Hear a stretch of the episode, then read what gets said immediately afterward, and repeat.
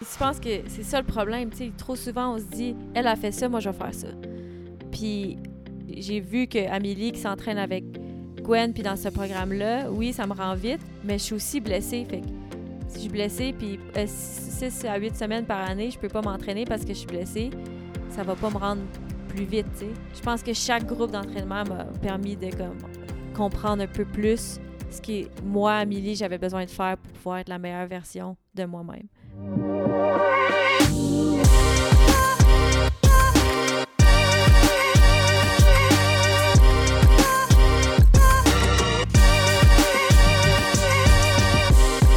Bonjour à tous et bienvenue à un autre épisode du podcast Fever Talk, un podcast où est-ce qu'on parle avec des gens passionnés. Mon nom c'est Magali Rochette et aujourd'hui notre invitée c'est euh, une de mes plus vieilles amies, non pas parce que parce qu'elle a 92 ans, mais bien parce qu'on se connaît depuis euh, plusieurs plusieurs années.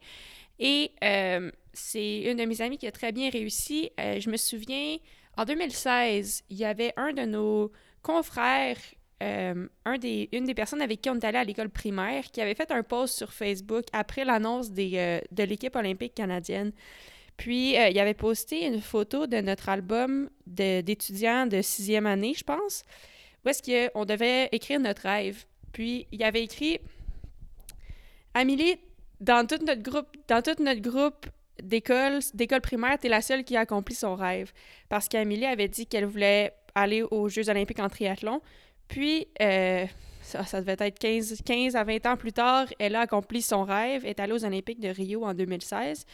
Puis, euh, elle se prépare présentement pour aller aux Olympiques de Tokyo aussi. Donc, euh, j'ai la chance de, bah, de connaître Amélie depuis vraiment longtemps. C'est une amie avant tout, puis parfois encore une partenaire d'entraînement. Bien que moi, je fais plus de triathlon, on arrive à s'entraîner encore ensemble en vélo, à partager nos expériences, partager euh, les choses avec lesquelles on travaille en ce moment dans notre, dans notre sport respectif.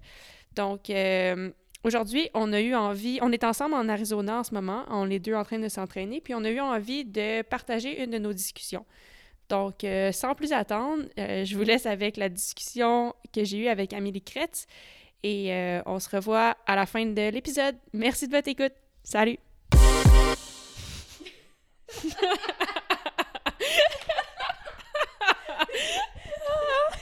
c'est un bon début. Mais tu sais quoi, je pense qu'on va le garder parce que ça, démontre bien notre relation. Donc, on est avec Amélie Crête aujourd'hui, puis la raison pourquoi on rit, c'est parce que Amélie, c'est ma plus vieille amie.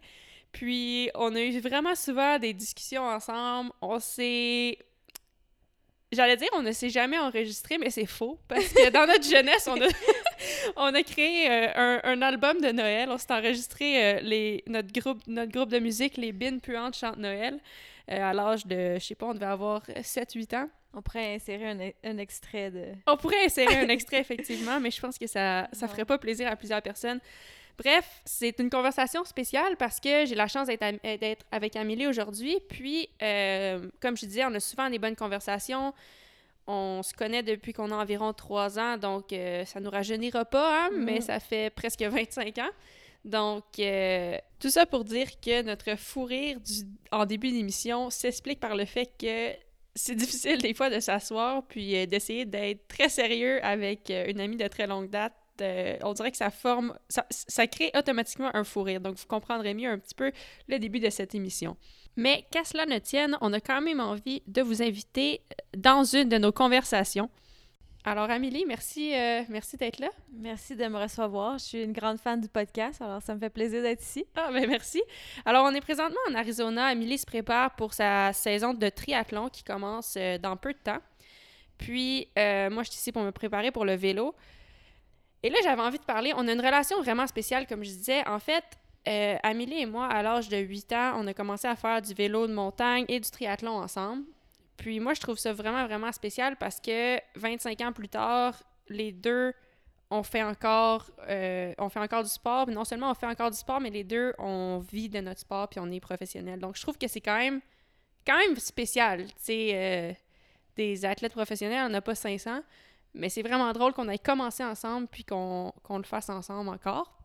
Euh, mais avant qu'on qu'on creuse là-dedans, là, je vais commencer avec la même question que j'ai posée à tout le monde sur le podcast. Comment tu te décrirais, Amélie?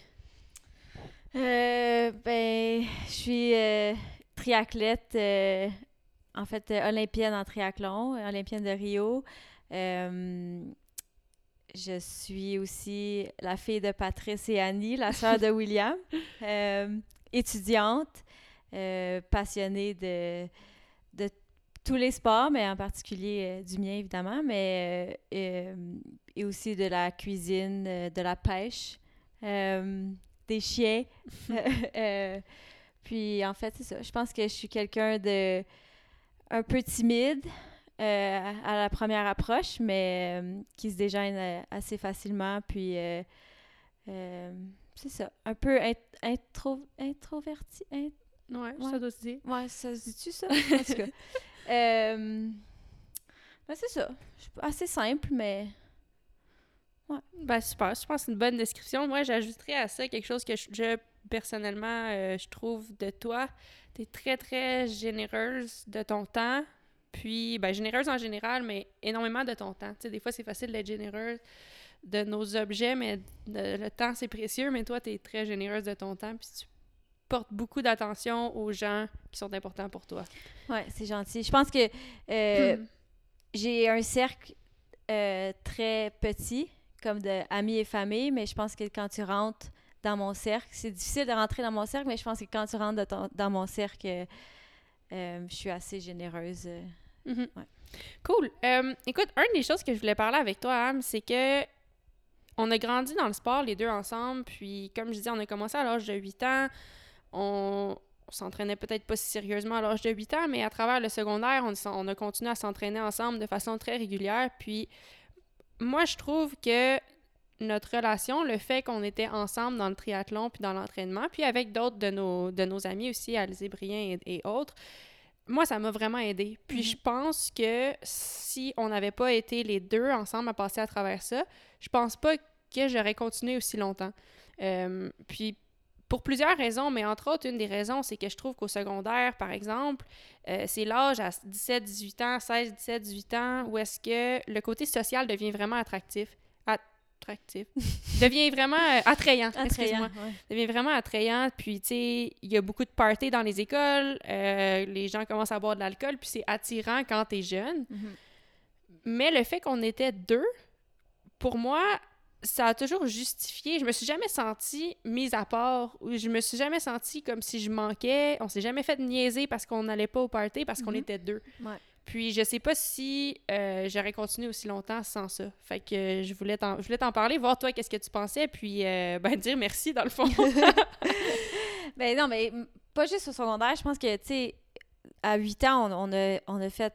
On a commencé du vélo montagne, du triathlon, mais aussi on jouait au soccer, on allait en ski, on passait nos hivers, nos fins de semaine à, à une pratique de, de, de triathlon, on allait skier toute la journée, puis après nos parents nous amenaient en- en- au soccer, puis ça leur a été facile de comme pas aller à la pratique de soccer, mais je pense qu'on s'est toujours tenu accountable Mhm, euh, parce qu'on était deux, on était toujours deux là-dedans. Mhm. mais spécialement au, au secondaire, parce que comme tu dis, euh, euh, d'avoir quelqu'un d'autre qui...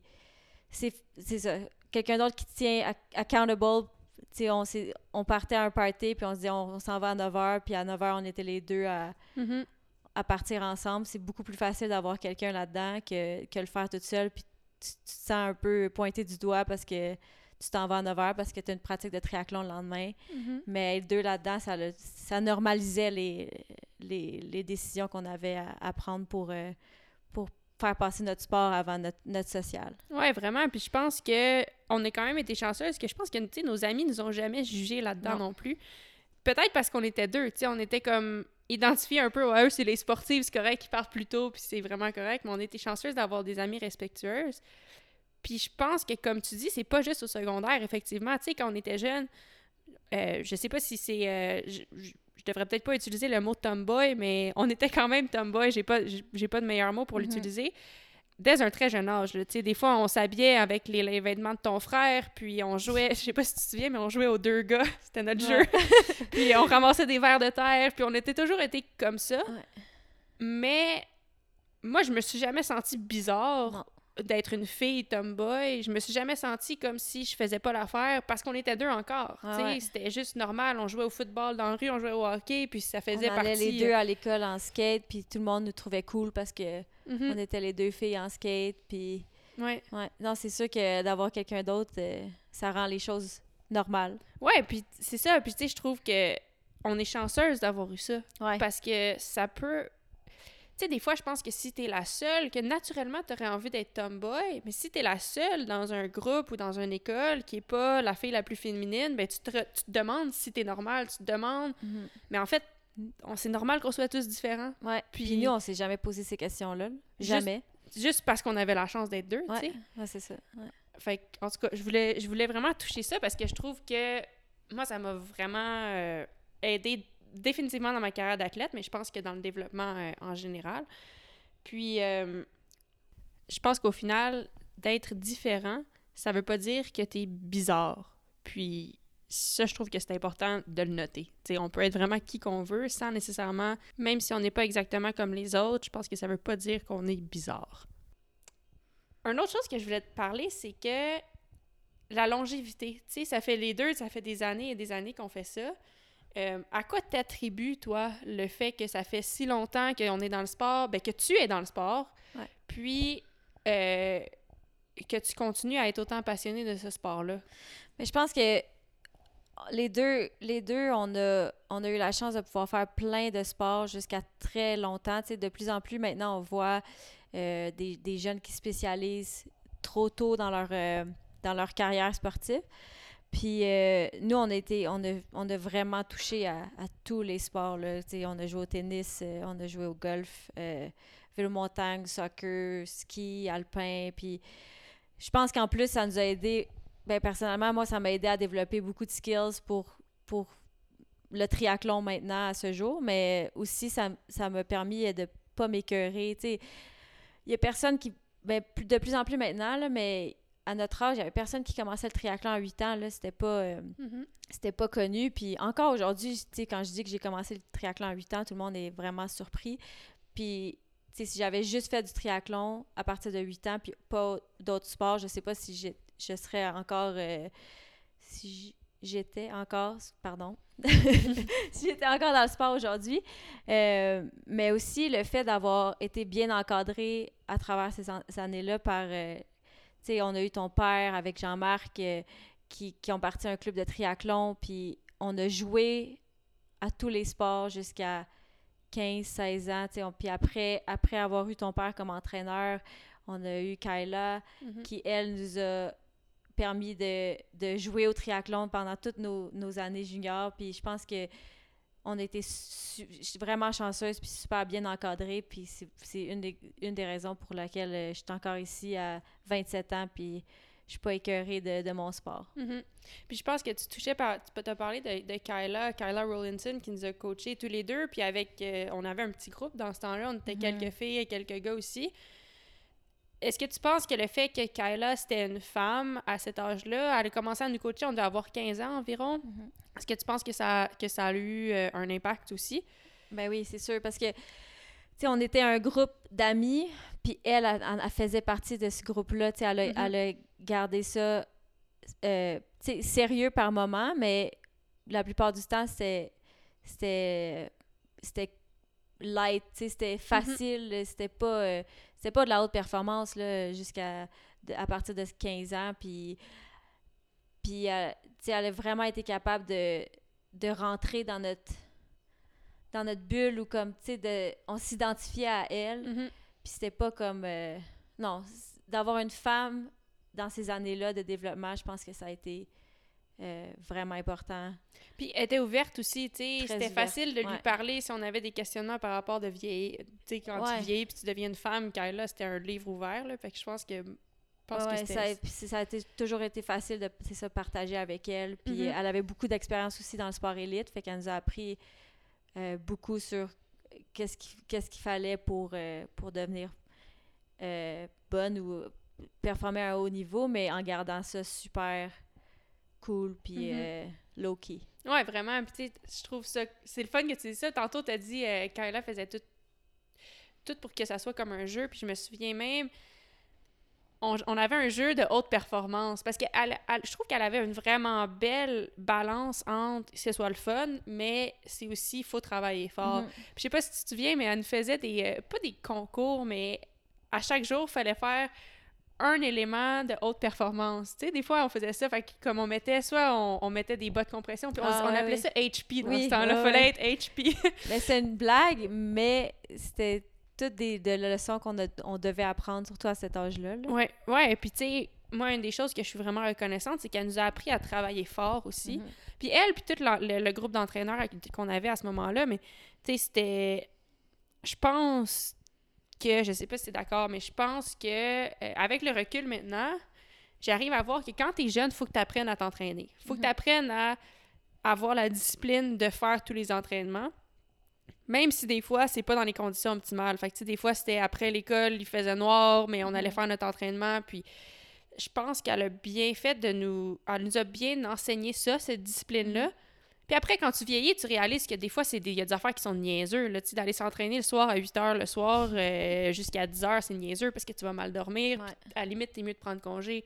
Mais à Mais- cet âge-là, c'est important. C'est important d'apprendre, tu sais. Puis je Que peu importe ce qui arrive dans ta journée, il il faut que tu fasses ton entraînement, puis... C'est ça.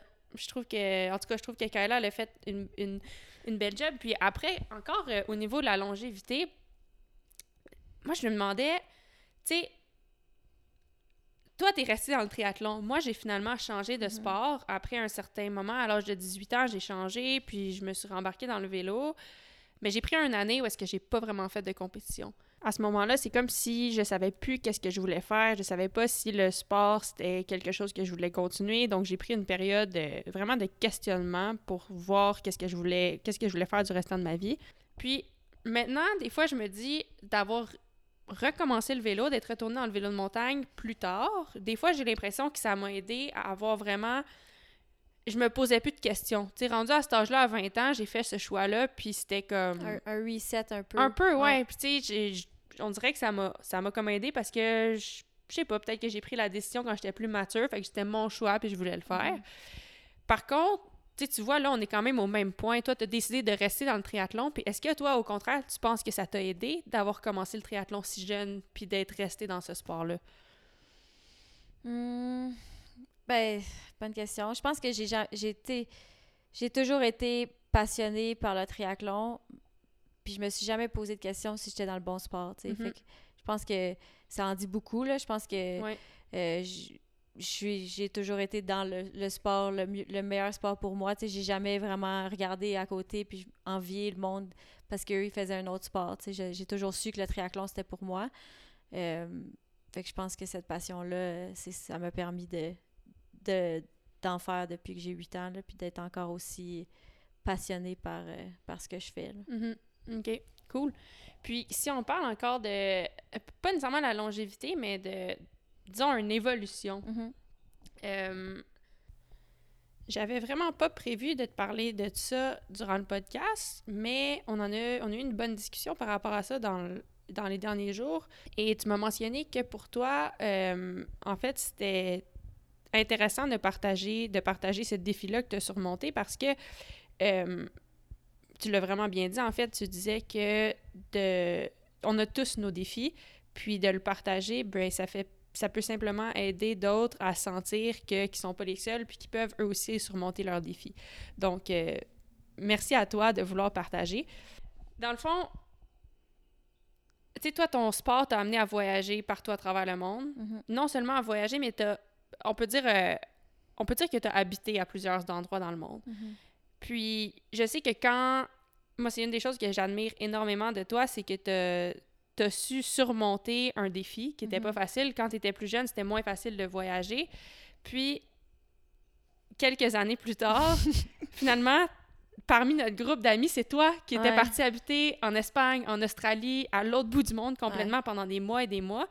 Est-ce que tu peux nous parler un peu de ce processus-là? Comment tu as réussi à surmonter euh, cette, je sais pas comment dire, peut-être le Cette épreuve-là. cette épreuve, Ouais. ouais. En fait, pour mettre les, les gens un peu en contexte, là, moi, euh, comme quand on était jeunes, toi et moi, on, on passait nos, nos journées ensemble. Puis on, un soir, l'été, on all- toi, tu venais coucher chez nous, moi, j'allais coucher chez vous. Puis du jour au lendemain, euh, il y a eu comme un clic, un déclic qui s'est fait dans ma tête, puis j'étais plus capable d'aller coucher chez toi, qui était, toi, t'habitais à un kilomètre de chez moi, puis j'ai commencé à faire beaucoup d'a- d'anxiété, de, comme de séparation, puis tout d'un coup, euh, puis ça a été, tu sais, j'avais de la misère à partir en camp d'entraînement, puis de, un exemple, c'est on faisait un camp chaque été à Trois-Rivières, puis euh, la seule raison pour laquelle j'étais capable d'y aller, c'est parce que je savais que toi, tu étais là. Puis toi, tu étais comme mon point de repère aussi dans, tout ça. Puis tu étais comme la constance. La constante. Ouais. En tout cas, vous comprenez.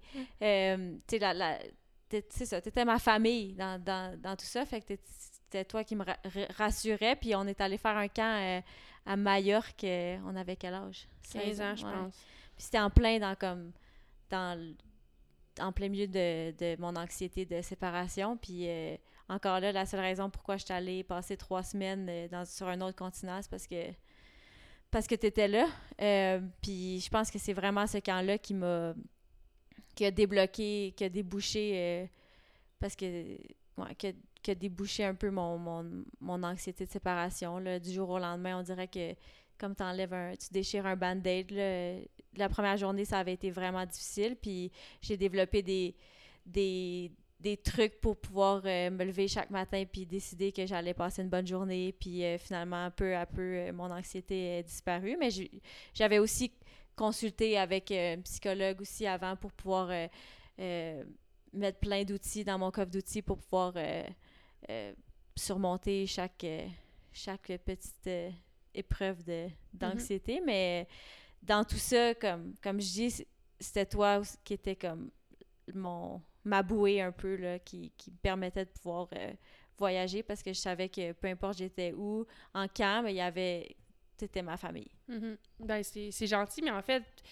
sais, moi, je pense que j'ai aucun mérite. Là, dans le- Qu'est-ce que je veux dire, c'est que je trouve que c'est remarquable que tu aies réussi à surmonter Mhm. ça. Puis, tu sais, quand tu. Je sais pas comment tu le vois, mais est-ce que ça t'amène quand même une fierté d'avoir réussi à faire ça? Parce que regarde les opportunités que ça t'a donné maintenant, puis quand ça aurait été sûrement beaucoup plus facile de pas l'affronter, en fait, cette épreuve-là, Ouais. puis de. Tu sais, quand on vit quelque chose de difficile comme ça, des fois, d'y faire face, c'est vraiment difficile.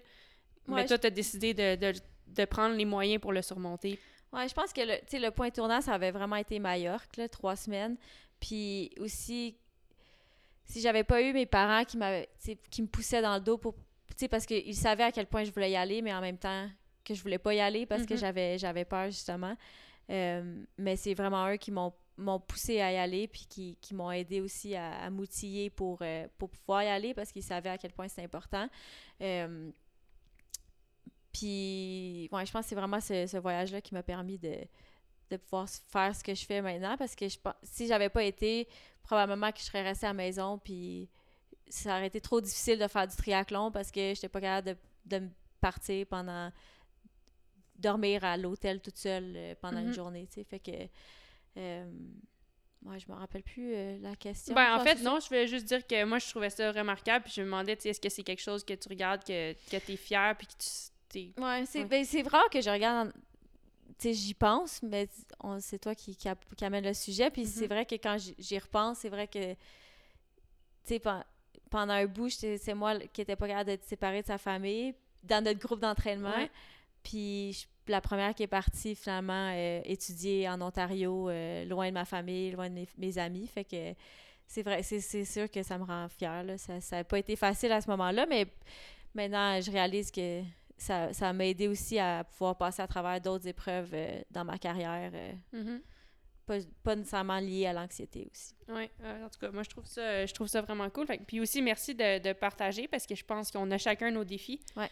On a chacun nos épreuves. Puis des fois, on est gêné d'en parler, mais en fait, je pense que d'en parler, ça fait juste. On se fait juste se réaliser qu'on a justement chacun nos défis. Ouais, ouais, ça normalise un peu euh, Mhm. les choses.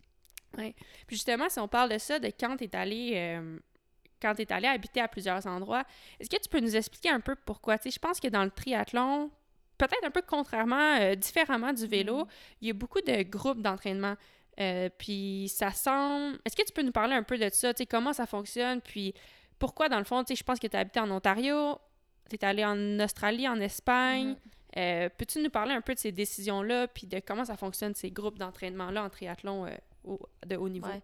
En fait, ouais, j'ai déménagé en, en Ontario pendant deux, trois ans peut-être, ouais, trois ans après que toi, tu as arrêté euh, le triathlon et Alizé a arrêté le triathlon euh, parce que, puis j'étais encore coachée par Kala à ce moment-là, puis euh, on a pris la décision les deux que j'avais besoin d'être entourée de filles de mon niveau pour pouvoir prendre une autre coche dans mon entraînement puis pouvoir racer au niveau international.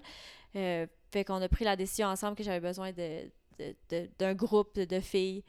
Puis c'est pour ça que j'ai rejoint, euh, il y avait à ce moment-là un centre national, euh, régional de Triathlon Canada avec un coach, euh, puis des filles un peu plus vieilles que moi, meilleures que moi. puis j'avais vraiment besoin de, de savoir c'était quoi le niveau pour pouvoir être performante au niveau mondial. Mm. Puis c'est ça qu'eux, ils, ils m'ont enseigné en fait. Puis ensuite, j'ai été approchée par notre directrice d'autres performances en triathlon à, l'époque, en 2015, euh, elle, venait, juste d'engager un nouveau coach euh, de l'équipe nationale, euh, un Australien. Puis lui, il coachait Gwen Jorgensen, qui, a été la, qui a gagné les Jeux en 2016, puis qui été championne du monde quelques fois. Puis aussi des Australiennes.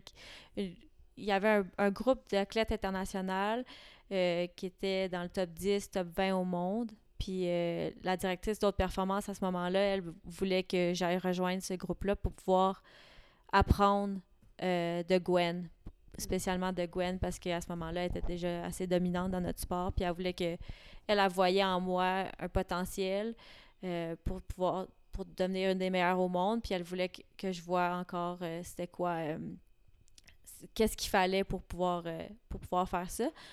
Puis puis c'est ça, je pense que ça a été super important d'avoir la chance de, m'entraîner avec les filles euh, les meilleures au monde. Je pense que talent breeds talent. Mm-hmm. fait que, puis, puis aussi le fait que ces filles-là étaient toutes de, des pays différents. Fait que oui, on est des filles qui coursent une contre l'autre euh, dans les races, mais on vient pas du même pays.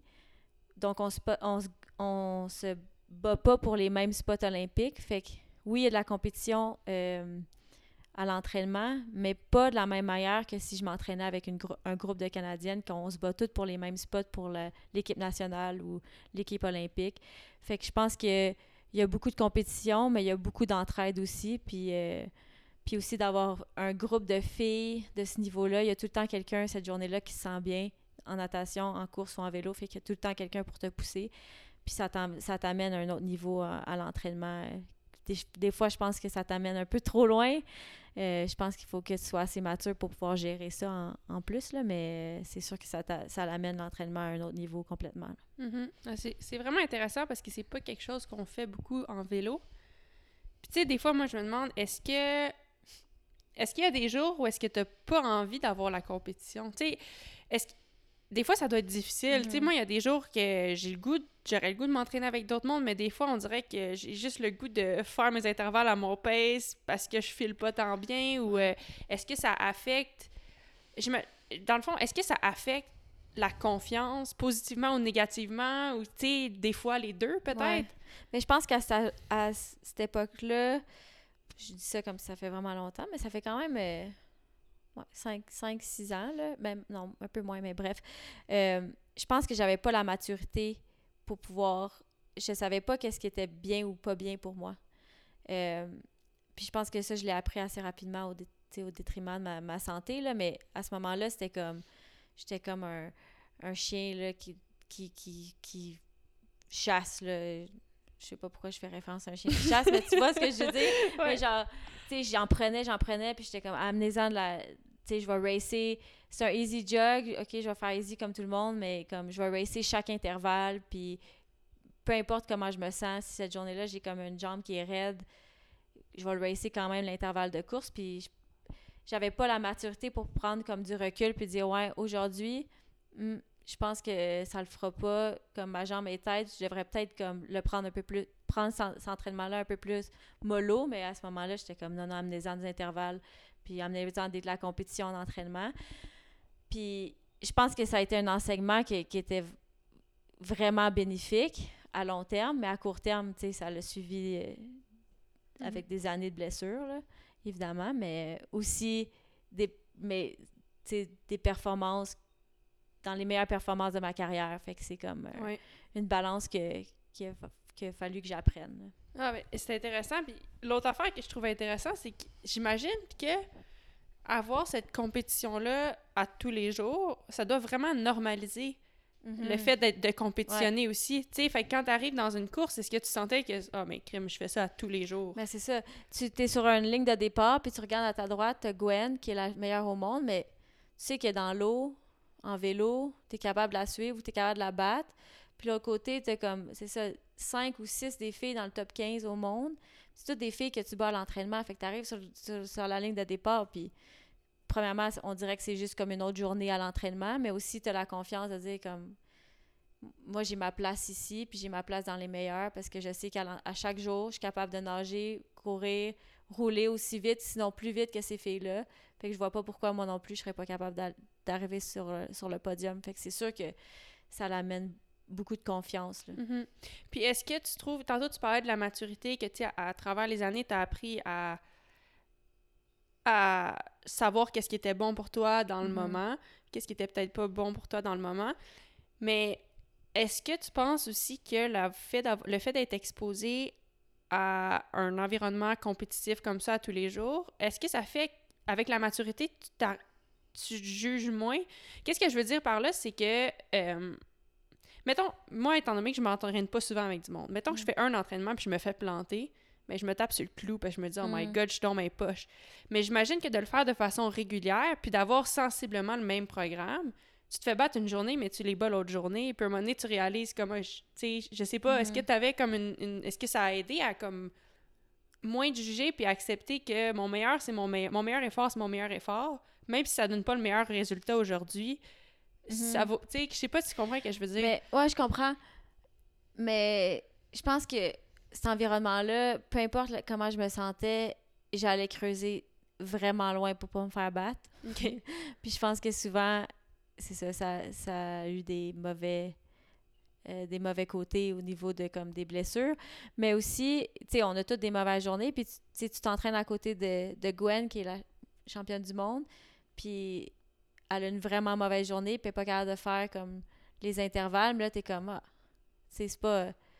Elle, est battable, tu sais, c'est pas euh, un extraterrestre qui est juste toujours on, puis qui est toujours capable de performer. Tu sais que elle aussi, elle a des mauvaises journées. Fait que, oui, tu tu sais, ça normalise comme tout le monde a des mauvaises journées, puis ça va arriver. Mais je pense que il faut toujours comme que tu trouves un moyen de, de performer, peu importe. Puis Gwen elle était vraiment bonne aussi pour faire ça. Euh, Je pense qu'elle a gagné une course un moment donné avec euh, une sinusite, une bronchite. Puis Wow. elle était vraiment bonne pour comme.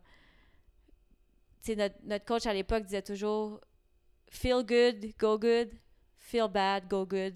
Puis je pense qu'on était toujours pr- euh, préparés pour faire ça. Euh, mais ouais. Hmm. Ouais, c'est cool, c'est une belle opportunité d'avoir euh, de, Mhm. d'avoir pu s'entraîner avec ces gens-là. Puis est-ce qu'il y a quelque chose que tu retiens de Gwen, mettons, ou de quelqu'un, euh, ben ouais, de quelqu'un comme elle que tu essaies d'appliquer à ce que tu fais maintenant, que tu as appris d'elle? Gwen était vraiment professionnelle. Tu tu voyais que pour elle, c'était une job. euh, Peut-être plus qu'une job qu'une passion. Euh, fait qu'elle était super minutieuse quand c'était le temps, mais elle était super bonne à décrocher quand elle était rendue à la maison puis l'entraînement était fini. Elle s'en allait à l'entraînement, faisait ce qu'elle avait à faire, allait à la maison, puis elle décrochait. Puis je pense que souvent, on est comme des athlètes professionnels, on n'est pas capable de mettre notre cerveau à off quand on est rendu à la maison. On pense comme on, vient d'avoir une mauvaise, une mauvaise journée en, en na- natation, je n'étais pas capable de faire les mêmes paces que la semaine passée, puis aujourd'hui c'était vraiment dur. Puis là, tu arrives à la maison, puis là, tu fais juste penser à ça, ou on a de la misère à, à mettre notre cerveau à off, mais euh, Gwen était vraiment bonne pour faire arriver à l'entraînement, get it done, le mieux qu'elle pouvait, puis aller à la maison, puis shut down, puis. Hmm. Puis je pense que. Ouais, pour moi, c'était un bel apprentissage. Puis aussi, elle était super bonne à comme ces journées easy où tu sais, c'est un jog easy d'aller. Tu sais, je pense que c'est elle qui courait le plus vite à l'époque sur le circuit euh, en triathlon, mais elle faisait ses jogs à comme 5,30. Fait que j'étais comme, pourquoi moi, Amélie, qui court quand même moins vite qu'elle dans une race, je ferais mes, mes jogs à, à 4,50, mettons. Fait que Mhm. elle était vraiment bonne pour faire le easy, easy, le hard, puis- ça lui permet de, des journées où il y avait des- d'intensité d'aller vraiment euh, vraiment vite. Fait que, puis je pense qu'avant d'arriver dans ce groupe-là, j'étais j'étais trop, trop souvent dans une zone grise, Mhm. euh, dans les easy, puis ça m'a vraiment, ça, ça- j'ai vraiment appris ça d'elle. Hmm. Non, c'est intéressant. Mhm. Ben, je pense que c'est un bel apprentissage. C'est vrai que ça prend de la confiance pour faire ça. Ouais, Ça prend beaucoup de confiance pour dire Ouais. Hey, c'est supposé être easy, je vais vraiment y aller facile. ouais, ouais. Surtout comme quand t'as 20 ans, puis t'es dans un groupe avec toutes les mères au monde, c'est tentant de vouloir, comme même les easy jogs, pousser un peu plus, puis tu penses que c'est ça va te rendre meilleur à la fin de la journée, mais au contraire, ça va, ça va t'empêcher le lendemain de- d'aller vraiment euh, fort sur ta- la session qui, qui, Qui compte. qui compte, c'est ça. Ouais, ouais, c'est vrai. Puis, donc là, on est. on- là, on a parlé, t'es allé t'entraîner en Ontario, t'es allé t'entraîner avec ce groupe-là qui était un groupe différent en Australie. Euh, Je suis je suis curieuse de savoir. Puis là, récemment, depuis peut-être trois ans, deux, trois ans, t'es revenu t'éta- t'établir à Montréal, dans un groupe ici à Montréal avec Alex Sereno, ton entraîneur. Euh, je suis curieuse de savoir, un, qu'est-ce que tu sens que ça t'a apporté d'avoir touché à différents environnements d'entraînement, différents entraîneurs qui avaient, j'imagine, des philosophies et des approches différentes? Puis, pourquoi tu as décidé de revenir à Montréal? Euh, pourquoi, ouais, dans le fond, je sais que c'est plusieurs questions, là, mais... euh, Ouais, ben je pense que je vais commencer par euh, qu'est-ce pourquoi j'ai changé de, de groupe assez régulièrement. là. Euh, puis qu'est-ce que ça m'a amené aujourd'hui, c'est que je suis capable de prendre. En fait, j'avais besoin de différents stimuli à différents moments de ma carrière. Euh, puis je pense que ça m'a permis aujourd'hui de, de faire un, un programme d'entraînement qui est vraiment le meilleur pour moi, Amélie. Tu sais, après l'Australie, je suis revenue à Montréal parce que j'ai été blessée beaucoup euh, dans ce programme-là, parce qu'il n'était pas nécessairement des- dessiné pour mes besoins en tant qu'athlète. Puis je pense que ma décision de revenir à Montréal puis d'être coachée par Alex, c'était ça, c'était d'avoir un programme qui était vraiment spécifique à, à moi, Amélie Kretz. Euh, puis... Est-ce qu'il y avait aussi un élément... La première partie de la question, c'était... Euh... Sais, là, tu nous as expliqué pourquoi tu as changé Mhm. de groupe. Puis, est-ce que qu'est-ce que tu as retiré d'avoir touché justement à des coachs qui avaient des, des environnements qui étaient différents, mais aussi des coachs qui avaient des philosophies, philosophies différentes? Puis, euh, quand tu as décidé de revenir à Montréal, est-ce qu'il y avait une partie de ta décision qui était ça va être cool d'être pas loin de chez nous? Ouais. Ou, je sais pas. Euh, ben, c'est sûr qu'aujourd'hui, le, le plan d'entraînement qu'on a, on a dessiné, Alex et moi, tu peux voir un peu de chaque coach avec qui je me suis entraînée. Tu sais, j'ai pris des idées de, mon de, de Craig en Ontario, de, de mon coach en Australie, euh, les idées d'Alex, évidemment. Puis on a vraiment dessiné, je pense, le meilleur programme pour moi. Euh, fait que, d'avoir touché à, à plusieurs programmes, je pense que ça le vraiment. Tu sais, il y en a. Tu vois beaucoup d'athlètes qui restent avec le même entraîneur pendant des années et des années. Puis je pense que, comme je dis, j'avais besoin de stimuli différents à différentes époques dans ma carrière. Puis euh, quand j'ai pris la décision en 2018 de revenir à Montréal, c'était euh, aussi parce que je voulais être proche de ma, de ma famille. De 2015 à 2018, j'ai passé euh, cinq mois en Australie. Puis de l'Australie, on allait en Espagne pendant 3-4 mois. Fait que je passais à peu près 9 mois par année sur la route, loin de ma famille. Puis euh, j'avais vraiment besoin de ça pour... euh, j'avais besoin d'être proche de ma famille à ce moment-là. Je pense que euh, j'en avais assez d'être sur la route. Puis le fait d'être proche de ma famille m'amenait euh, comme euh, du bonheur Mhm. que j'avais besoin aussi euh, pour, pour m'entraîner. Je pense que Alex est vraiment bon pour. Il dit toujours A happy athlete is a fast athlete. Puis je pense qu'à ce moment-là, j'étais. Quand j'ai pris la décision en 2018, j'étais blessée. euh, puis je performais plus vraiment. Puis euh, j'étais loin de ma famille. Fait que. euh, il fallait que je prenne cette décision-là pour Amélie la personne et non Amélie l'athlète. Puis ça l'a ça l'a permis à, Amélie l'athlète de après deux ans d'être en santé, d'être heureuse puis d'être plus vite que Amélie en, en 2018. Mm-hmm. Non, c'est intéressant. C'est fou comment des fois les facteurs qui font pas nécessairement partie de l'entraînement, mais qui font partie juste de l'environnement dans lequel tu habites, de comment tu peux structurer ta journée, comment ça peut avoir un impact sur la, la performance. J'imagine que d'être proche, à Montréal, tu es proche de la piscine, tu es proche de tes endroits d'entraînement, ça doit faciliter un petit peu le. Ben, un peu tout. Puis si tu veux euh, aller souper chez ta famille un soir, ben tu peux. C'est pas, euh, c'est pas 16 heures de vol. Non, c'est ça. Ouais. Non, c'est sûr qu'avoir. Euh, sais, je suis très proche de ma famille, puis ma famille, c'est la, la, chose la plus importante dans, dans ma vie, tu sais. Puis d'être loin pendant des années, tu sais, j'étais correct à être loin d'eux, puis ils venaient me visiter, c'est sûr, mais, mais euh, à ce moment-là, j'avais besoin d'être proche, puis, euh, puis ça c'est une des raisons pourquoi je fais encore le sport, je pense, parce que je suis pas à l'autre bout du monde dans, mes valises euh, en train de m'ennuyer. Ah ouais, non, c'est clair. Puis, le nouveau groupe d'entraînement avec lequel tu es, avec lequel tu t'es entraîné dans les dernières années, je trouve ça cool parce que euh, as su, avec Alex, vous avez su créer un groupe qui pouvait, euh, ben, qui pouvait être bénéfique pour tout le monde, en fait, dans le groupe. Mais tu parlais tantôt, tu t'es entraîné pendant des années avec les meilleures filles du, au monde. Puis là, tout d'un coup, tu t'es entraîné avec plusieurs gars mhm. canadiens, québécois.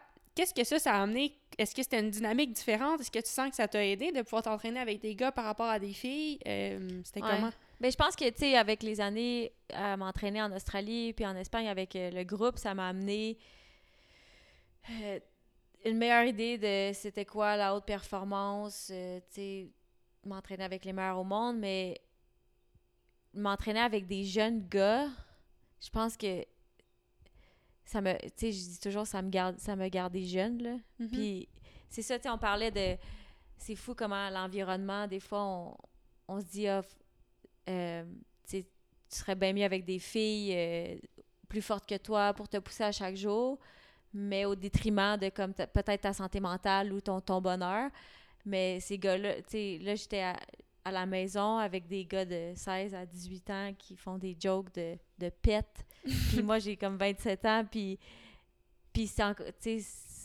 tout est plus facile. Euh, tu sais, oui, ils savent très bien comment travailler fort quand c'est le temps, mais entre les sets, il y a quelqu'un qui, qui, dit une joke, puis tout le monde rit, puis que ça rend l'entraînement difficile, encore plus facile à passer au travers. Euh, à place que ça soit comme toujours business puis sérieux, sérieux. Puis euh, c'est ça, ça, ça me gardait euh, jeune et puis c'est voir c'est cool de voir aussi des, des jeunes progresser puis euh, puis pouvoir partager aussi un peu mon expérience. je pense que c'est donnant donnant comme relation, tu sais eux ils, m'aident à l'entraînement à me pousser puis des fois ils sacrifient un peu leur entraînement pour pouvoir faire comme mes paces à moi pour pouvoir m'aider à, à me pousser en entraînement mais en retour je pense que j'ai quand même euh, un peu d'expérience à partager, puis j'espère que ça, ça, peut les aider aussi dans leur développement. Mm-hmm. c'est nice que tu dises ça, que c'est vrai, des fois, quand ça fait tellement longtemps que tu fais ça, puis que mm-hmm. c'est vraiment notre job, tu sais. Puis des fois, ça devient notre job. Autant que c'est une passion, ça devient notre job, puis tu oublies de trouver le fun. Fait que c'est cool de mm-hmm. pouvoir s'entraîner avec des jeunes, puis tu sais, je me rappelle qu'on allait s'entraîner avant, c'était comme un jeu, là. Ben, tu sais, oui, oui, on s'entraînait fort, mais on arrivait là, puis on niaisait sur le ponton avant d'aller mm-hmm. nager, puis entre les sets, on faisait une blague, puis... des fois, c'est plus comme ça de nos jours. Mais tu sais, c'est sûr que même avec en Australie, puis avec ces filles-là, on niaisait, puis, puis mais c'était quand même tout le monde était là, c'est leur job. Mm-hmm. là, là, je suis revenue à Montréal, je m'entraîne avec des jeunes qui vont à l'école, euh, qui font, euh, qui sortent le soir parce que, tu sais, à cet âge-là, c'est important de, de, garder un, un, ben, à tous les âges, c'est important de garder un certain équilibre, mais encore plus à, à cet âge-là. Puis, euh, ils te montrent, c'est comme, ils m'ont réappris à jouer au triathlon. Tu sais, je pense, pense pendant trop longtemps, le triathlon, c'est devenu comme business, puis comme mon travail, mais ça veut pas dire que je peux pas jouer au triathlon, même si c'est mon, mon, ma job. Puis je pense que c'est eux, ils m'ont remontrer c'était quoi ça. Mm-hmm. ouais. Ah, c'est intéressant. Tu sais, des fois, ben, c'est ça, un, un, des choses que j'ai pas dit tantôt, c'est que moi, des fois, justement, je suis stressée de mon entraînement Mhm. parce que je vois juste le côté performance, puis je veux absolument atteindre l'objectif que je me suis, me, je me suis donné pour l'entraînement, puis je sais que ça va être difficile, puis fait que je suis nerveuse. Mais si t'as du monde autour pour Mhm. niaiser, mais t'es comme, t'oublies ça un peu, puis Ouais. d'un coup, tu fais juste l'entraînement pour le faire.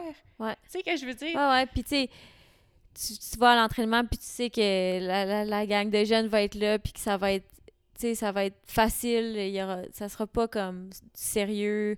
Mhm. euh, Ça Ouais. oublier le petit stress, euh, le Ah petit ouais. stress qui est inutile, en fait. exactement. Puis, qui, c'est ça, ils gardent ça euh, simple et. Puis, je pense que c'est ça, là, le- garder ça simple, puis, puis jouer le plus possible, le plus longtemps possible. Mhm. Mhm. Puis euh, si on parle du plus longtemps possible, là, est-ce que. Je me souviens quand on était jeune, on parlait toujours de un jour on va faire un Ironman. Euh, est-ce que toi, c'est quelque chose que, que tu aimerais encore faire? Ou, tu sais, est-ce que tu as un intérêt vers le longue distance? Je sais que tu as fait un triathlon longue distance cet automne. Euh, ou en fait, tu sais, où est-ce que tu te vois? là? C'est quoi ton. ton est-ce que tu as encore un rêve en triathlon? Où est-ce que tu te vois dans les prochaines années? Ben, J'ai encore un rêve, c'est sûr. Euh, tu sais, après, j'ai eu une performance assez dé- décevante à, Rio, puis je me suis toujours dit, comme, en, en- traversant la ligne d'arrivée à Rio, je me suis, je me suis dit que j'allais retourner aux Olympiques puis performer à la hauteur de, de ce que je pense que, que je vaux. Euh, fait puis pas nécessairement juste aux Olympiques, je pense que j'ai encore, j'ai pas montré ce que, je- ce que je voulais montrer en triathlon, puis c'est tellement difficile dans notre sport ou dans tous les sports de de performer à la hauteur de tes attentes, je pense. Mhm. Euh, puis je pense qu'un de mes rêves, c'est de pouvoir comme finalement enligner des courses que je suis fière, tu quelques-unes, puis là, je vais pouvoir me dire que moi, j'ai j'ai prouvé à moi-même, puis à tout le monde qui me supporte aussi, que ce que je vaux vraiment. Euh, fait que, idéalement, ça, serait- ça se passe aux Olympiques, là. Mhm. Euh, peut-être euh, à Tokyo, peut-être à, à Paris. C'est difficile de, prédire euh, combien de temps encore je vais faire ça. là. Mais au niveau de la longue distance, je sais pas, j'ai pas eu la me- meilleure expérience sur le, le ben, on peut appeler ça un demi à Daytona, mais je pense que c'est une distance qui qui répond, qui me, qui me va au niveau physiologique. Là. Je pense que plus c'est long, j'ai toujours dit plus c'est long, mieux c'est pour moi. Euh, fait que je pense que c'est sûr que c'est une, distance que je voudrais revisiter parce que on dirait que j'ai de mon, pour mon ego, j'aimerais ça maîtriser cette distance-là parce que je pense que c'est une distance assez, assez cool. Puis au niveau du Ironman, euh, ah, je trouve ça long. plus je regarde ça, plus je trouve ça long. Ah, je Puis suis d'accord. moi, j'aime ça aller vite. Tu sais, l'Ironman, c'est comme du steady, longtemps, puis c'est plus une gestion de l'effort qu'une race. Euh, c'est qui qui va gérer le- mieux son effort pendant 9 heures. Moi, j'aime ça comme racer, puis pas, pas nécessairement avoir pensé à genre mon heart rate, mes watts, mon pace, comme juste go. Fait que, on va voir. Peut-être que je vais en faire un juste pour en faire un, mais ou peut-être que je vais en faire un puis je vais triper puis je vais ça va être ma deuxième carrière en triathlon, mais on verra ouais. Ah ben j'aime ça que j'aime ça que tu parles de tes objectifs comme pas en tant que résultat, mais en tant que une performance dont tu es fier. Ouais. Je pense que tu sais trop souvent euh, on passe la ligne d'arrivée puis on on s- tu sais on, on est déçu ou c'est tellement important que même dans les dans les dans les pires courses que tu as faites de trouver comme une, une ou deux ou trois choses dont, dont tu es fier puis que tu peux apporter à comme une prochaine course puis je pense que même chaque mauvais résultat a une valeur là dans Mhm. importante. Ouais, puis de pas je pense, je sais pas si tu es d'accord mais de pas avoir honte des mauvaises performances Mhm. ou des choses qu'on doit travailler. Ouais. Tu sais dans le fond, on a tous besoin de travailler quelque chose, puis demander de l'aide pour travailler ces choses-là, c'est c'est une force là, c'est pas une faiblesse. Ouais. Puis Ça revient à l'anxiété aussi de séparation. mais c'est vrai, C'est non, vrai, c'est dans, vrai. dans tout, que ce soit dans le sport ou dans santé mentale ou... dans la Ouais. vie en général. Ouais. Bon, en tout cas, ça ça- ça ça m'a parlé quand tu as dit juste d'être fier de mes performances parce que, tu sais, des fois, je me demande combien de temps je veux encore Mhm. faire du vélo. Puis, tu sais, j'aime encore vraiment ça. Puis, en fait, j'arrive toujours à la, ré- à la, à la réalisation de ben, je, suis pas prête à arrêter parce que je sens pas que je suis arrivée au bout de ce que je peux faire. Puis tant que j'arriverai pas là, je serai pas capable d'arrêter en paix, tu sais. Ouais. Puis, tu sais, je me suis posé, on en a parlé, mais je me suis posé des questions avec, euh, en 2020, à la fin 2020, on dirait que toute l'année m'a comme frappé tout d'un, tout d'un coup euh, après le, que j'ai pris mon off-season en octobre. Puis, euh, je sais pas si c'était comme un mix de le COVID, puis comme pas avoir eu de race pendant longtemps, puis en tout cas, j'étais plus motivée, puis je me demandais est-ce que j'aime encore ça, le triathlon, ou je fais ça juste par habitude parce que c'est tout ce que, que je fais euh, vraiment. Puis euh, je pense que je suis venue à la réalisation que j'avais pas encore. Tu sais, si j'arrêtais là, j'aurais des regrets parce que je sais que j'avais pas donné tout ce que j'avais à donner dans le sport, puis j'avais pas eu les résultats dont, dont je pouvais vraiment être fière, puis donc je, ce que, donc je sais ce que je vaux, tu sais, je, je Mhm. sais ce que je peux faire, puis j'aurais eu des regrets, je pense que j'avais pas réalisé. euh. Mhm. Mais c'est motivant, ça, en fait. Ouais. Tu sais, d'avoir cette réalisation-là, je trouve que c'est motivant ouais.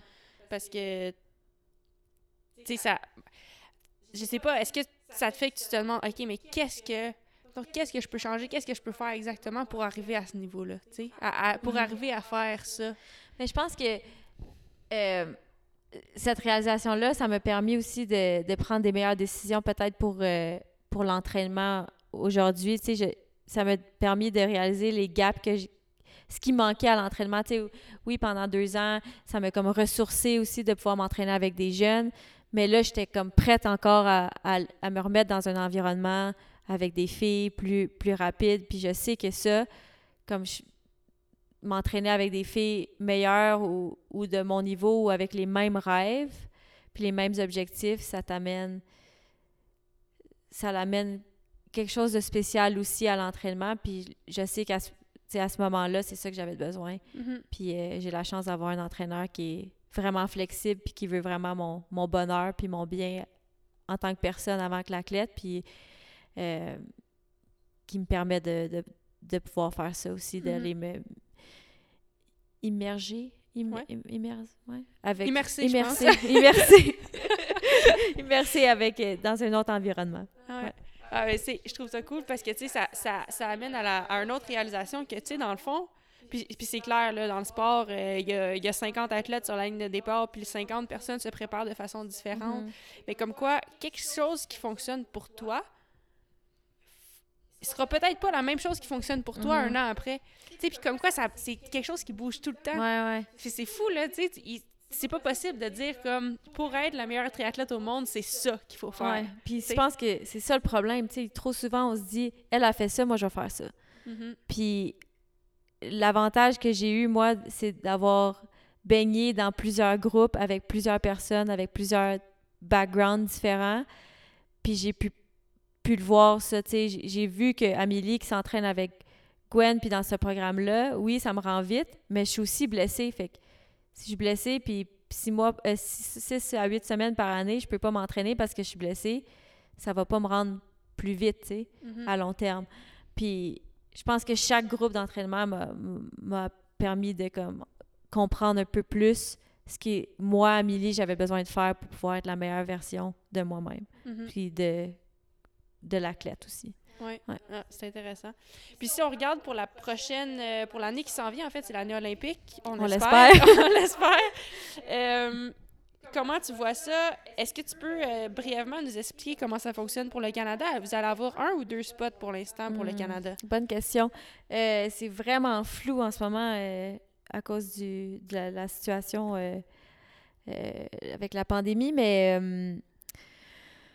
en ce moment, on a, en on a un spot chez les femmes de certains, puis un autre qui est un peu plus vague. OK. Euh, si demain matin, ils décident de prendre le, le classement olympique qui- en ce moment tel qu'il est, euh, on va avoir un deuxième spot chez les femmes probablement à cause du relais. Parce que pour les prochains Jeux, c'est la première, première fois qu'on va avoir un relais mix aux Jeux en triathlon, là, ce qui va être vraiment cool parce que au Canada, on est bon, on a fait quelques top 5 au championnat du monde dans les dernières années. Fait que je pense qu'on on a, on a une chance d'être dans, dans, le mix, puis ça amène comme c'est ça, un autre événement pour une autre médaille pour, Ouais, euh, le triathlon. Fait que c'est cool. Euh, donc, euh, c'est ça. Je pense que si, si tout va bien, on devrait avoir on devrait avoir deux spots chez les femmes, deux spots chez les hommes. OK. Puis, euh, quelles sont les prochaines étapes pour toi, personnellement, mettons, avec ce- cet objectif-là en tête? Ben en fait, ça va être de prouver que je suis la, la meilleure candidate pour, euh, pour un des spots. euh, puis en fait, euh, comment faire ça en ce moment, je, on ne sait pas trop encore parce que tout est en, tout le classement puis les courses sont, sont, sont annulées ou reportées jusqu'au 1er mai.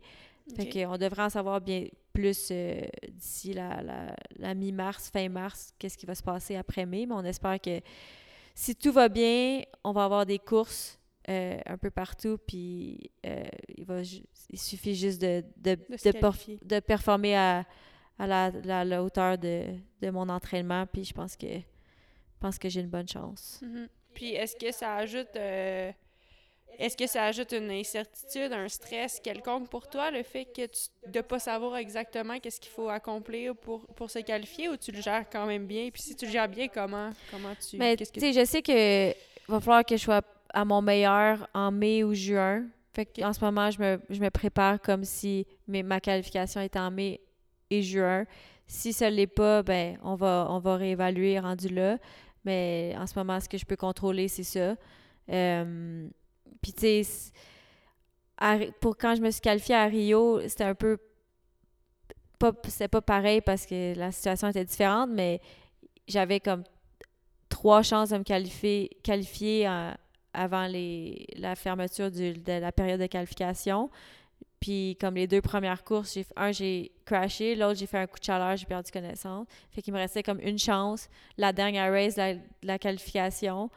Puis j'étais arrivée là comme sans attente. Puis c'est comme une... C'est ma meilleure performance au niveau comme de sur la série euh, des championnats du monde euh, que j'ai faite cette journée-là. Fait que je pense que je, je suis capable de dealer avec un peu d'incertitude puis un peu de, de pression de, de plus. euh. Ouais. fait que je vais approcher euh, la qualification de la même manière, je pense. Ben, en fait, j'espère que ça sera pas aussi stressant que ça, là, mais, mais je pense que j'ai les outils pour pouvoir, euh, pour pouvoir gérer tout ça. Ouais. Mhm. Ah ben, trop malade. Euh, bon, si on tire ça alors vers la fin, là, j'ai deux autres questions. Un, tu nous as parlé d'un beau moment de ta carrière. Est-ce que, euh, mettons, tu regardes là, les derniers 20 ans là, Mhm. que tu fais du triathlon, puis peut-être, mettons, les derniers 12 ans, je sais pas, 10-12 ans que tu fais ça plus euh, niveau professionnel, euh, quel est ton meilleur moment, puis qu'est-ce que, de quoi tu es le plus fier? C'est peut-être, ça peut être différent, là. Juste... Mais il y en a tellement des beaux moments, là, tu sais. Tous les souvenirs. Ben, une des choses que je suis plus fière, c'est que, que nous deux, on est, on est encore comme assis ici aujourd'hui. Ça fait 25 ans qu'on est amis presque. Mhm. Puis on a encore la chance de, de faire, de vivre de notre passion, puis de, de partager ça ensemble. Mhm. Euh, fait que je pense que ça, c'est une des choses qui, qui me rend le plus fière. Dans les beaux moments, il y en a tellement, là, comme de nos années juniors en particulier, là, on a tellement eu du fun à, à voyager ensemble. Tu sais, c'est pas tout le monde qui a la chance de comme voyager un peu partout à travers le pays, à travers les États-Unis, Mexique, de racer avec sa meilleure amie, de s'entraîner à tous les jours. Euh, je pense qu'on a eu tellement des bons, Mhm. des beaux souvenirs de ça. Euh, ouais, c'est ça, il y en a tellement des beaux moments. Tu sais, c'est sûr que les Olympiques, ça a été une course décevante, mais de, de pouvoir de voir mes parents dans les estrades, puis à, quel- puis à la Maison du Canada, puis leur fierté d'être là avec leur à, encourager leurs filles aux Olympiques, euh, ça c'est ça me rend encore plus fière que de moi m'être qualifiée, tu sais Mhm. de- c'était comme un cadeau que, que je- le meilleur le plus beau cadeau que je pouvais leur, leur faire pour euh, pour les remercier de m'avoir comme soutenu puis de me soutenir encore aujourd'hui euh, durant tous les hauts et les bas fait que Mhm. ouais. Ah, cool. Ben, merci d'avoir partagé. Pour finir, euh, une Ah, question. je me demande c'est quoi la question? Ouais, c'est ça. Si tu as déjà écouté le podcast, euh, la question sais que le podcast s'appelle Fever Talk. La, la fièvre, pour moi, c'est la façon que j'aime décrire ma passion. Mhm. Euh, parce que je trouve que des fois, tu le sens vraiment dans ton, vi- dans ton ventre. Donc, puis tu sais, des fois, j'essaie de donner des exemples de qu'est-ce que moi me donne la fièvre, puis euh, ça peut être plein d'affaires différentes. là. Des fois, je parle d'un virage euh, spécial, des fois en vélo, ou des fois, moi, c'est juste de sentir, tu sais, mettons, avant une course, de sentir que tout l'été, je me suis préparée avec une course en tête, puis j'arrive la veille de la course, puis je comme, me sens tellement prête. Moi, des fois, ça, j'aurais quasiment pas besoin de faire la course, tu sais. Je, suis comme, ma célébration est là, je suis vraiment fière, puis je suis vraiment excitée parce que je me sens, je suis vraiment contente de la préparation, tu sais. Ça, pour moi, ça me donne la fièvre. Bref, je te demande la question à toi. Qu'est-ce qui, what gives you fever? Qu'est-ce qui te donne la fièvre? Euh, Mais tu sais, le... vous avez ça en vélo aussi, tu sais, les journées là, que, mettons, dans, dans l'eau, en natation, tu sens que tu comme le meilleur feeling de l'eau, que comme chaque stroke dans l'eau, tu es forte, puis tu comme, as une bonne appui dans l'eau, ou que tu pédales, puis tu as quasiment l'impression que ton power meter, il est pas calibré parce que tes watts, ils deviennent trop faciles, ou en course, tu as l'impression que tu pourrais courir toute la journée à, à cette pace-là, euh, puis que tu sens vraiment comme la pluie au sol, puis comme, tu sais, quand tout devient facile, là, Mhm. c'est- puis tu pourrais faire ça toute la journée, ça, ça me donne la fièvre. Mais aussi, les journées, parce que je pense que c'est important d'avoir la fièvre dans les journées que tout devient plus difficile aussi, là, puis que tu as la misère à, à- à- à atteindre tes temps dans, l'eau, ou comme, tu sais, tes watts sont plus basses que d'habitude, mais tu es capable de, de gérer ta tête dans des situations comme ça, puis tu Ouais. finis le workout, puis tu te dis, OK, aujourd'hui, c'était pas la, la, la meilleure journée en- au niveau du, des chiffres, puis des sensations étaient vraiment mauvaises, mais j'ai su comme surmonter cette épreuve-là, puis j'ai su donner tout ce que j'avais cette journée-là, puis j'ai jamais lâché dans ma tête, même si c'était difficile. Puis tu finis l'entraînement, puis tu es comme aussi fier qu'une journée que tu as fait des, des meilleurs temps, puis des PB, puis euh, puis t'as t'as brisé des records. Fait que, ouais, je pense que c'est important d'avoir la fièvre dans les bonnes et- ou dans les mauvaises journées aussi. Mhm. Non, j'adore, euh, j'adore ça, c'est vraiment, vraiment bien dit. Puis même dans la première euh, exemple que tu as donné, j'adore le fait que c'est tellement concret à l'action et non à la performance. Tu sais, Mhm. je trouve ça juste vraiment nice parce que ça montre à quel point tu es encore passionné de juste pratiquer le sport. Ouais, Tu sais, puis probablement que ça va peut-être rester avec toi toute ta vie, tu sais. C'est parce que ce feeling-là de bien cour- de bien sentir quand tu cours, quand tu nages, je sais pas, je trouve que c'est full puissant parce que ça, mon- ça démontre vraiment la passion que tu as encore pour pratiquer le sport.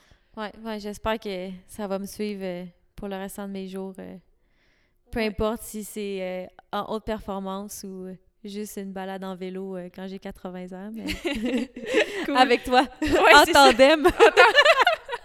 Bonne idée. Good. Eh ben, merci beaucoup, Am. Merci à Puis, toi. euh, on te souhaite la meilleure des chances pour la saison. On va suivre ça. Si les gens veulent te suivre, euh, comment, comment on fait ça? Euh, je suis sur les ben, sur les Instagram à, à un peu partout en fait, sur Instagram, Facebook, Twitter. Parfait. Fait que c'est là qu'on t'encourage. Oui. Puis, euh, ben, on t'envoie la meilleure. euh, le- on te souhaite le- En fait, je pense que j'ai dit tantôt la meilleure des chances, mais on te souhaite en fait le meilleur des succès Merci. pour les, pour les Olympiques puis pour, euh, pour l'année qui s'en vient. Cool, merci. Merci.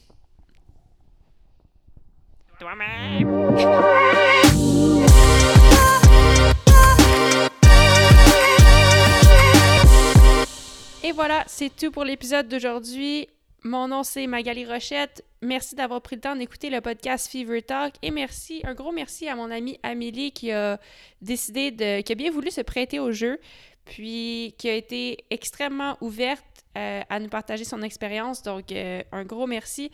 On en a parlé un petit peu dans le podcast, mais personnellement, je me trouve vraiment choyée. Je trouve ça vraiment spécial en fait que toutes les deux on ait fait du sport à un si jeune âge, puis que finalement on ait pris des parcours différents, mais que à ce moment-ci de notre carrière, à 27 ans, on soit les deux en train de faire ça, euh, de, pratiquer notre sport au niveau professionnel. Puis je trouve que c'est vraiment une opportunité incroyable qu'on a de pouvoir partager nos expériences entre une et l'autre, puis de pouvoir apprendre l'une de l'autre, euh, de nos parcours respectifs. Alors, euh, je suis vraiment contente qu'on ait, pu avoir cette conversation-là aujourd'hui puis la partager avec vous. Am, on te souhaite la meilleure... en fait, pas la meilleure des chances, on te souhaite le meilleur des succès pour euh, ta saison qui s'en vient. Si vous souhaitez encourager Amélie, suivre ses, ses périples, ses succès, vous pourrez trouver toutes les informations pour la suivre dans les informations du podcast. Alors, encore une fois, je vous remercie d'avoir pris le temps d'écouter, puis on se revoit la semaine prochaine. Salut!